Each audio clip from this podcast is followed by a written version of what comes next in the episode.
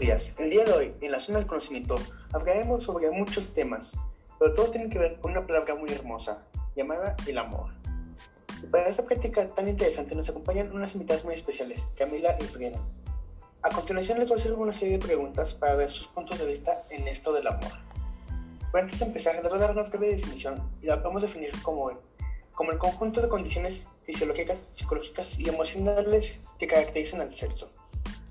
Ahora vamos a empezar con las preguntas que nuestros seguidores nos preguntaron en redes sociales. ¿Podría cada uno de ustedes dar su definición del amor? El amor es entregarte a otro y a los otros. Amar es una decisión consciente de tu propia voluntad de ir hacia los otros y entregarte a ellos. El amor es un camino con dirección única.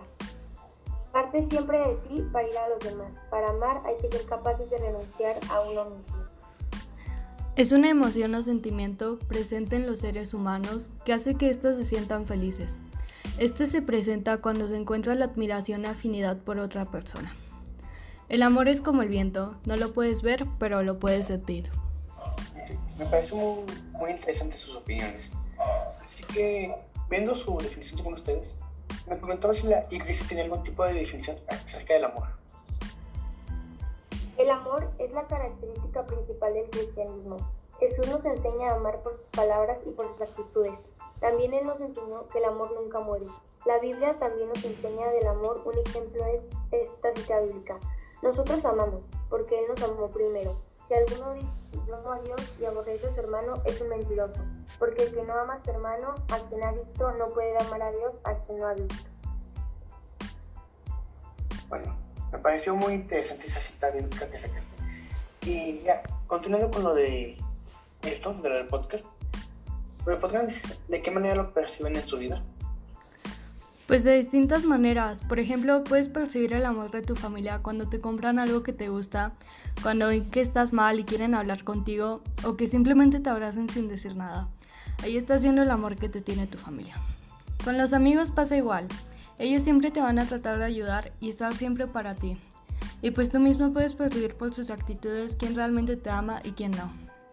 Hay una frase que te permite entender mejor el amor y es que el amor es como la música, como la pintura y como los libros. No se busca, simplemente se encuentra. Wow, eso me pareció muy interesante. Así que con es que como dijiste anteriormente, de que no se busca, sino que se encuentra entonces me preguntaban los noviazgos. ¿Qué es lo que debe haber en un, noviazgo? La capacidad de compartir pensamientos, atención al otro, la voluntad de colaborar en el crecimiento de la persona y equilibrar respeto y pudor en las expresiones de cariño. También debe haber la voluntad de colaborar en el crecimiento de la otra persona, viviendo con la alegría los triunfos de la otra persona y pues romper el aislamiento para comprometerse juntos. Bueno, eh, está muy interesante esto y disculpen, pero voy a estar tratando de esto. Pero según lo que yo sé, estar enamorado es como tener ciertos sentimientos. ¿Es eso verdad? Sí, cuando uno está enamorado empieza a tener muchos sentimientos como el anhelo de presencia del otro, que es cuando desean, quieren y necesitan estar presentes uno con otros. También buscan identificarse con la otra persona, que es el deseo de procurarse mutuamente el bien, la felicidad y tratando de pensar como la otra persona. También está el desear pertenecerse mutuamente, que es cuando sientes la necesidad de tener su cariño, su corazón, sus delicadezas, sus intereses y sus recuerdos. También están los celos que son completamente naturales y está bien tenerlos. Y por último, el crecimiento en el compromiso y en la entrega. El camino del amor va dirigido hacia la entrega definitiva. Wow, eso está muy increíble la definición que me acabas de dar. Y siguiendo con esto, tengo otra pregunta para ustedes. ¿Cómo se puede percibir cuando nos amamos? Ya que ustedes nos dieron una idea de lo que de lo que era el amor. Así que a ver, ¿cómo se puede percibir cuando no lo es? Si tu pareja está dispuesta a todo por tenerte entre sus brazos y poseer tu cuerpo, pues eso no es amor, es un deseo violento nacido desde su sensualidad. Lamentablemente en la mayoría de las parejas en los adolescentes pasa que uno de ellos ya quieren empezar a tener relaciones sexuales y hay casos en los que la otra persona pues no se siente lista para empezar, pero la pareja los puede manipular con la típica frase de es para ver si realmente me amas o es la prueba del amor y eso está muy mal ya que el verdadero amor sabe esperar. Bueno, antes había mencionado una palabra que me da mucho la atención, la castidad. Y es que muchas veces escuchamos lo que es la castidad, pero no tenemos una idea de, de lo que significa. Así que me podría decir, ¿cuál es el, el significado de la castidad?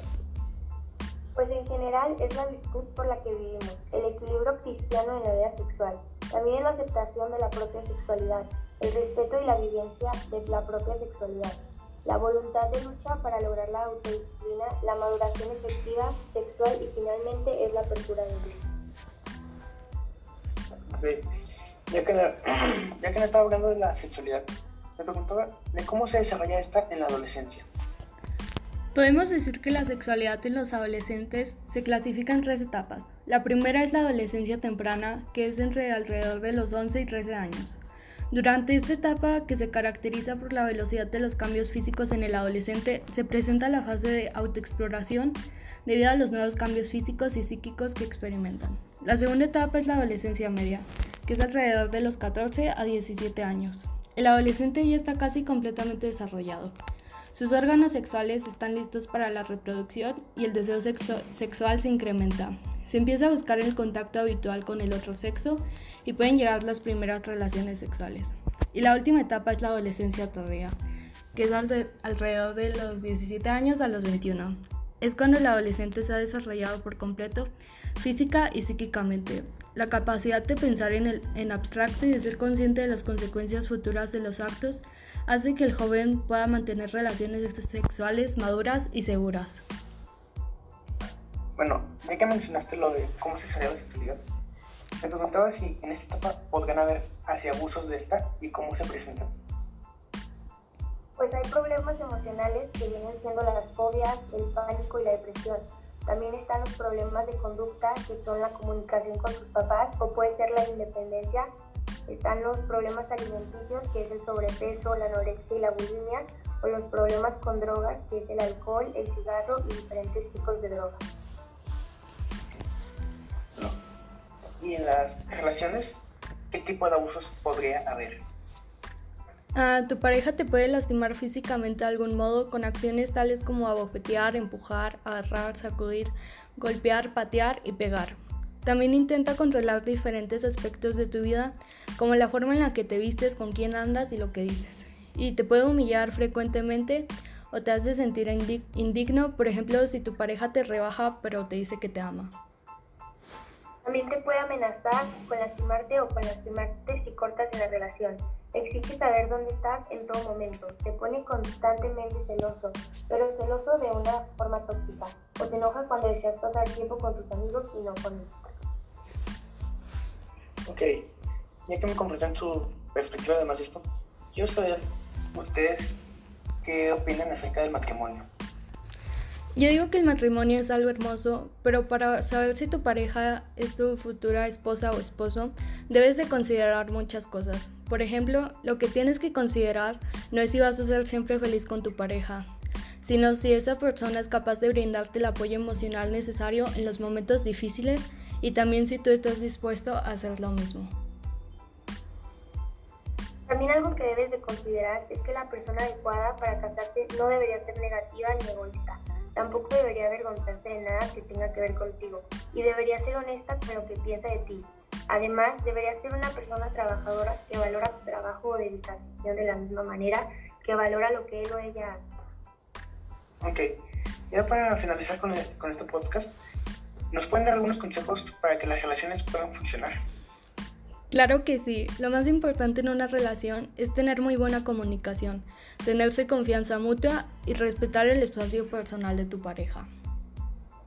Para mí es importante saber perdonar. En toda relación, por bien que vaya, siempre hay momentos de discusión. Somos humanos y los errores pasan, pero estancarse en el rencor no es una solución. Por eso saber perdonar es la clave para seguir adelante en tu relación. Bueno, dejamos esto les tengo que dar las gracias a nuestras invitadas especiales por poder resolver las dudas de nuestros seguidores, de nuestros seguidores y seguidores. Ahora les voy a comentar la importancia de recibir una educación sexual sobre lo que he investigado. Recibir una buena educación sexual es muy importante, ya que durante la adolescencia el joven está expuesto a riesgos que se deben evitar mediante medidas preventivas. La sexualidad está dentro de la intimidad, Las relaciones sexuales pertenecen a la intimidad de las personas, por lo que no es necesario compartir los detalles sobre las mismas, a no ser que se quiera hacer. Los padres y el entorno deben, no deben de presionar al adolescente. el desarrollo de habilidades sociales y de autocontrol es los impulsos sexuales dominan durante la adolescencia, sobre todo el comienzo de la fase de la adolescencia media, cuando el joven ya ha desarrollado por completo sus órganos sexuales, pero no el pensamiento adulto. La educación debe proveer al adolescente de conocimientos que le permitan desarrollar conductas y comportamientos.